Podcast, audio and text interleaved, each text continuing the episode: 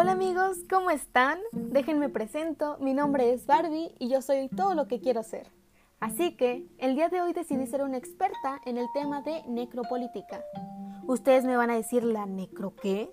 Sí, yo también tuve que leer dos veces el término.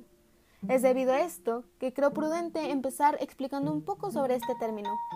Y bueno, son básicamente una serie de políticas violentas, injustas y hasta ilegales que adopta el gobierno con la finalidad de deshacerse o controlar cierto sector de la población, especialmente sectores pobres. Entonces, el gobierno tiene dos opciones. La primera, asesinarlos, o la segunda, y por la que más comúnmente se opta, forzarlos a migrar. Pero, ¿cómo es que pueden forzar a todo un sector a migrar?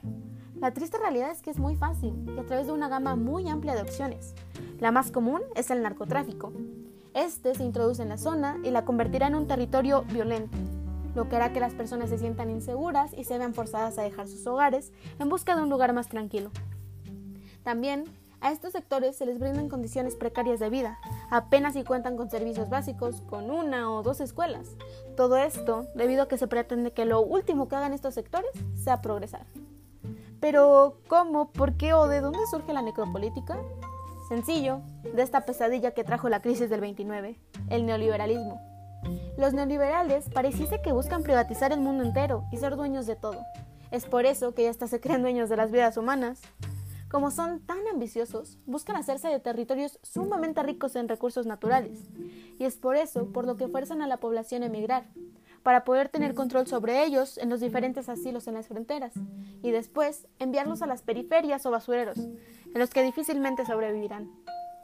Al informarme sobre este tema, inmediatamente lo relacioné con la película The Purge Election Year, en la que una vez al año todo crimen es legal por 24 horas, y el gobierno utiliza este día para deshacerse de sectores pobres, negros y latinos, con la finalidad de reducir el gasto público, es decir, necropolítica en su máximo esplendor.